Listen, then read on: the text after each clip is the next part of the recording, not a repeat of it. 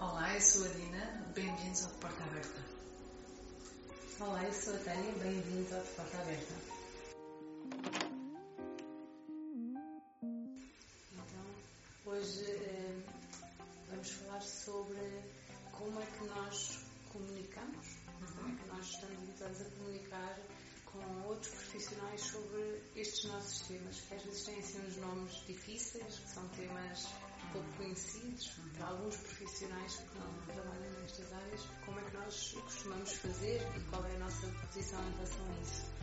Alguns uh, colegas tratadores da fala uh, perguntam muitas vezes como é que nós elaboramos, relatórios de avaliação, porque temos como hábito frequente ter um relatório diferente se estivermos ou tivermos que entregar a professores, por exemplo. Um relatório que em princípio seria mais simples e não teria tanto, tanta informação pormenorizada. Pronto. Queria falar um pouquinho sobre, sobre isto contigo. Sim, há uma coisa que nós aprendemos ao longo da nossa formação que é exatamente isto, fazer um relatório para um médico, um relatório para um professor. Eu diria que isto na prática acontece muito pouco, porque normalmente quando fazemos um relatório para uma doença que tínhamos avaliado, exemplo, tem dificuldades de escrita, vamos dizer assim, e muitas das vezes não sabemos logo, não sabemos sequer se o relatório irá chegar a outra pessoa para além dos pais, não é? E portanto, na maior parte das vezes nós temos que fazer relatórios cujo destinatário é pelo menos o encarregado de educação e eventualmente pode vir a, a entregá-lo ao, ao, professor. Muitas das vezes é isso que vai acontecer, mas também não sei se é preciso fazer um relatório muito diferente quando o alvo é o pai e a mãe ou o professor para um médico quer dizer, não sei exatamente onde é que a variação tem que estar. Eu diria que possivelmente tem de haver uma, uma síntese logo no início do relatório que seja muito breve, porque provavelmente para um médico é a única coisa que interessa, portanto, foi avaliado e o, o, diagnóstico. o diagnóstico e aquilo pronto, que é apurado, mas eu diria que o melhor é tentar fazer um relatório que sirva para diferentes perfis, porque muitas das vezes fazemos um relatório, não sei que eu quero logo encaminhar para o otorrino quer fazer uma, uma avaliação da audição, mas o melhor mas é que sequer nós chamamos um relatório de avaliação. Não é? Não, é um, é um relatório de encaminhamento. E aí sim pode fazer, fazer uma, coisa, mesmo muito, muito breve. breve, sem informações, porque ela não é de facto usada, mas muitas vezes relatório com a informação da avaliação. E aí tem que ser sempre detalhado. Detalhado, mas uh, que chegue quem o vai ler, não é? Claro que eu acho que esta informação inicial muito sintética pode ser importante, porque quem não quiser saber mais lê aquilo que serve para avaliar e ao diagnóstico e pronto, mas o relatório de avaliação vai ter que conter as outras informações. Para conter as outras informações, descrever devidamente aquilo que nós observamos. Sou apologista de descodificar isso através de exemplos com notas de rodapé. Mas parece-me que uh, dizer que a criança tem dificuldades com algumas letras, quando na verdade sabemos que há uma diferença entre letras e grafemas, quer dizer, é dar um nome errado até, ou dizer que existem dificuldades de natureza fonológica que são responsáveis pelas trocas de letras, aí tudo bem, mas tem que dizer que aquilo que é responsável é a dificuldade da natureza fonológica. Eu concordo contigo, até porque acho assim um pouquinho até, vou usar a palavra, acho um pouquinho até ridículo, uhum. não é? Se vem procurar um terapeuta da fala uhum. como um técnico especializado em determinada área uhum. e aquilo que é devolvido uhum. é o mesmo que o professor e o pai já sabem. Imagina, uhum. O pai chega à consulta e diz o meu filho não diz ura e eu no relatório tenho a dizer que ele não diz ura. Isso não, não me faz qualquer sentido que seja dito exatamente a mesma coisa uhum. que, que, não acrescenta que, nada. Não acrescenta nada. Portanto, para isso não é, não é necessário um técnico especializado, não é necessário um parecer especializado.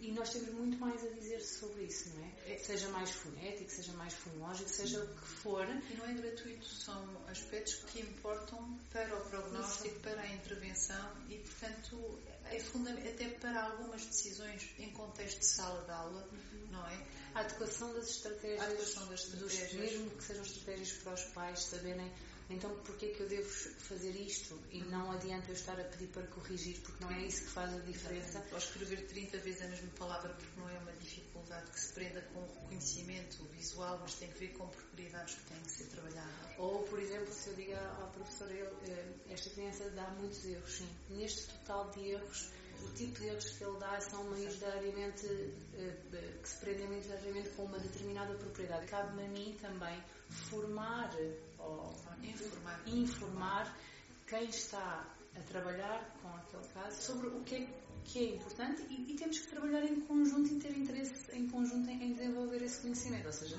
o pai vai querer saber mais sobre, sobre o que é que então isto do vozeamento e o que é que está ali uh, implicado. O professor vai querer saber mais sobre isso. Se eu nunca disser nada sobre isso, não vamos sair então está, da tal manifestação que é troca letras, uhum. troca esta letra e trocar um F ou V é igual a trocar um C de cedilha ou dois S. Uhum. A minha experiência as pessoas são receptivas. Não quer dizer que consigam logo à primeira, nem nós conseguimos, não é? Nós estudamos também, não é? Portanto, não dá para saber logo.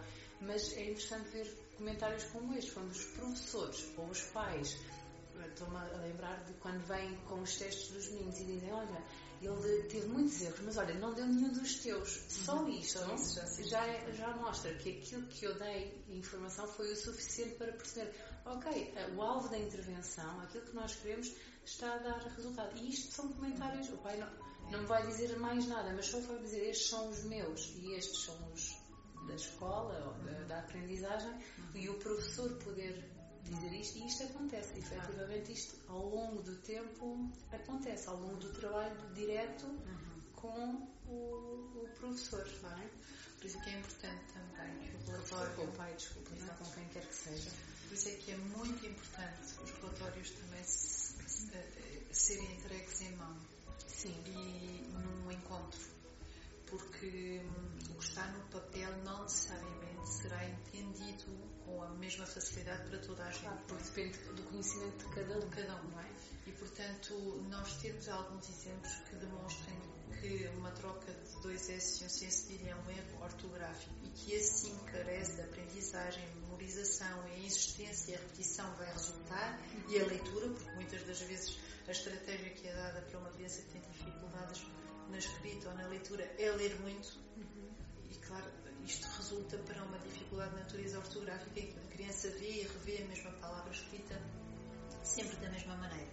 Agora, aqueles que não carecem de um conhecimento ortográfico, por exemplo, os tais que decorrem de dificuldades de processamento fonológico, fonológico, como a troca de um F e de um V, que em nada tem a ver com formas físicas da letra, mas com a apropriação de características que os distinguem que, quando gerida a nível cerebral, nos faz escolher entre a letra F ou a letra V, e essa escolha só ocorre com sucesso se eu tiver as propriedades e o contraste bem definidas entre elas, isto depende de um outro trabalho que não a repetição, não a memorização e não Sim. passar 30 vezes a mesma coisa. E nós precisamos também, não, não é só escrever por escrever, é nós precisamos de escrever, eu acho, não é? Uhum. De escrever isso num relatório, explicar isto presencialmente.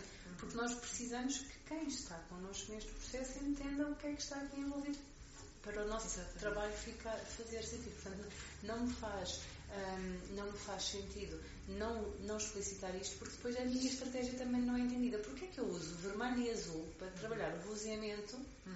se eu não explicar o que é que é o vozeamento? Se eu não explicar que, que esta estratégia que, que o professor agora não pode passar a pedir para pintar as bolinhas de laranja. Uhum. E isso tem um objetivo. Portanto, claro. tudo aquilo que eu vou escolher é em função do que é Sim. o que está envolvido. E, portanto, eu acho que importa e importa muito. Sim. E acho também que é possível. Tenho trabalhado uhum. e, e tenho-me encontrado com muitas pessoas que estão disponíveis para, uhum. para receber esta informação. O que não significa que seja fácil. Claro. Outra coisa dos relatórios, estamos aqui a falar sobre a descrição e a terminologia usada. Mas nos relatórios nós também costumamos usar os testes que escolhemos e apresentamos o nome dos testes, uhum. o objetivo dos testes, e depois depende da forma como cada um faz, e muitas vezes apresentamos resultados desses testes. Uhum. Um, e um, não sei o que é que tens a dizer sobre isso, mas ocorre-me dizer que não vejo mal nenhuma em que se apresentem resultados gerais de um teste. Uhum acho que mais uma vez diz muito pouco a quem lê. Uhum. Diz, diz não é? Teve, teve X em X, não é? Teve percentil. O que é que isso significa para aquela criança? Eu acho que faz sentido continuar a, mostrar uh, o, o, que é que, o que é que aconteceu que tipo de respostas foram dadas e qual é a nossa interpretação. Eu acho que é sobretudo para, para que as pessoas, as pessoas atuem de modo informado no seu envolvimento no processo, porque elas vão ser envolvidas no processo de intervenção indireta connosco. Nós vamos atuar diretamente e sabemos o que estamos a fazer, porque é que estamos a fazer aquilo. Uh, e sabemos porque é que estamos a trabalhar o contraste do doseamento, porque ela precisa para resolver um determinado problema. Usamos as estratégias que usamos há anos, não é? Utilizamos uma codificação de cor para isso. Podia ser outra coisa qualquer. Uh, nós sabemos porque é que o estamos a fazer, mas se as tantas mandarmos algumas atividades para serem desenvolvidas Sim, em casa. E em contexto de sala de aula, que muitos professores de arte já estão disponíveis para ajudar o menino a implementar a estratégia com os outros que mostram, e há já resultados nesse sentido, que os outros beneficiaram de uma consolidação por conta de, uma, de, de um trabalho de intervenção junto de outras crianças, e há professores disponíveis para isso, isto de alguma forma implica que eles tenham de perceber o que estão a fazer. Claro. Porque não sabem nós, ficamos nós lá. E lá está. E que saibam, ai não, é que estes não são erros destes que se trabalham com isto, é daqueles que tens de levar uma lista de 10 palavras para escrever 10 vezes cada uma delas porque escreveste mal e é um erro que carece de aprendizagem, não é? É um erro ortográfico e não linguístico ou em particular fonológico. E alguns têm a ver com a forma física da letra e às vezes convém fazer exercícios de caligrafia portanto, todos eles são diferentes. E explicar isto, normalmente as pessoas conseguem acompanhar Com e é um processo é? construtivo também. É uma vez, claro. às tantas vão, como vão entender uma parte do que estão a fazer, vão surgir dúvidas e as dúvidas vão levar a novas perguntas e a nova procura e a nova a discussão entre as partes que vão ajudar a dissipar outras dúvidas que se vão instalando e a conhecer melhor o processo. Eu acho que é por, exatamente por esse motivo também que, não falando de relatórios, mas das nossas formações, por isso é que nós queremos tanto e gostamos tanto de ter outros profissionais uh, dentro de, das nossas formações também. Nós sabemos que não é objetivo que eles, por exemplo, que o professor faça exatamente a avaliação que nós fazemos, não é esse o objetivo, mas é mesmo importante nós termos uma linguagem comum. É mesmo importante que entendam também o que nós fazemos para poderem instalar e ajudar-nos no nosso trabalho. É mesmo importante para alguns professores que nos procuram entenderem do, do, que é que nós estamos a falar, porque eles depois não conseguem, ouvem falar e não sabem como implementar também. Não é? Eles participam na intervenção. Exato. Tem, eles são assim, informados. somos uma equipa, não é? Sim. Portanto, e faz sentido. Estou a falar de professores como podia estar Sim. a falar de outros. Profissional, não é? Um psicólogo nutricista, enfim. Eu acho que a motivação é a mesma. Quem estiver envolvido no processo é muito bem-vindo uhum. a todo o saber, não é? No fundo é isto. Claro queria só acrescentar uma coisa quando falaste dos testes, não é? Dos resultados 5 em 10, etc. Sim. E desmistificar e deixar só isto assim, este, este recado, um, porque muitas das vezes uh, associado a isso temos o percentil, não é? Não. E há uma tendência excessiva à volta do percentil 50. Sim. Não é? Tudo o que está abaixo normalmente é terrível. Horrível. Que não é, não é? que no peso tem percentil É isso, 25. portanto, nós olhamos para os livrinhos de saúde em relação a como é um perímetro cefálico, com o comprimento do peso, quer dizer, não temos que estar todos nos 50, porque não somos todos, todos iguais. iguais. E, portanto, eh, alguma reserva na interpretação disto. Temos que pensar melhor sobre isso, não é? E outra reserva também sobre aquilo que está acima do percentil 50, porque, regra já, as pessoas ficam muito descansadas quando está acima do percentil 50, quando está no 90 ou no 100, mas tudo o que está acima é tão preocupante, ou demasiado acima, é tão preocupante como o que está demasiado abaixo. Não é? Portanto, só deixar aqui esta ah, nota. Acho que isso daria muito. Falaremos sobre isso noutra altura. Então, até para a semana. Até para a semana.